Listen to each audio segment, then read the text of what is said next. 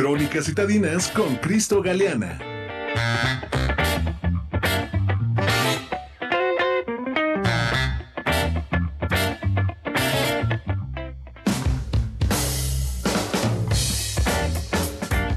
José Antonio, amigos del auditorio de itinerario turístico, es un placer saludarlos de nuevo.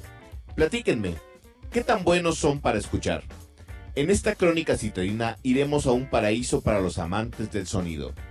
La Casa Alvarado, legendaria construcción del siglo XVIII, es sede de la Fonoteca Nacional, institución destinada a salvaguardar y difundir el patrimonio sonoro de México.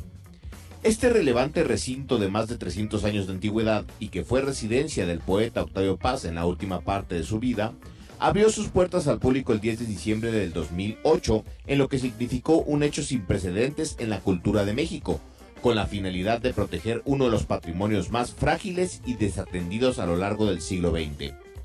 En la Fonoteca Nacional se promueve la cultura de la escucha y el sonido mediante cinco actividades prioritarias rescatar y preservar el patrimonio sonoro del país, dar a conocer el acervo sonoro que resguarda, realizar actividades académicas, artísticas y culturales relacionadas con el sonido, fomentar una cultura de la escucha entre la población y estimular la creación y experimentación artística sonora.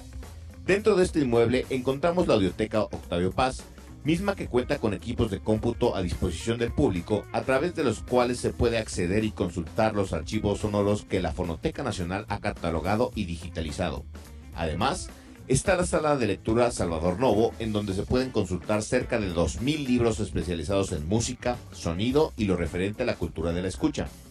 En la sala de escucha grupal se realizan círculos de escucha, actividad organizada por la propia institución que además puede ser propuesta por los usuarios y consiste en invitar a un grupo de personas a escuchar materiales del acervo de la Fonoteca Nacional sobre diversas temáticas y dialogar en torno a estas.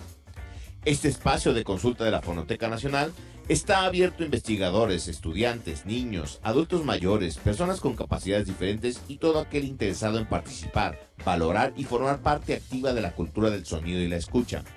La audioteca ofrece sus servicios de lunes a viernes de 10 de la mañana a 3 de la tarde y de 4 de la tarde a 7 de la noche.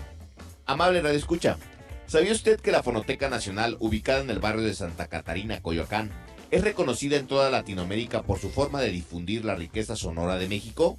Toño, espero que hoy te hayas lavado bien los oídos. Mira que vamos a escuchar cosas muy interesantes.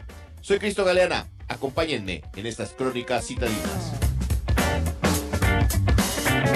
Muchas gracias a Cristo Galeana. Sin lugar a dudas, la fonoteca es, eh, impresionante el material que tienen.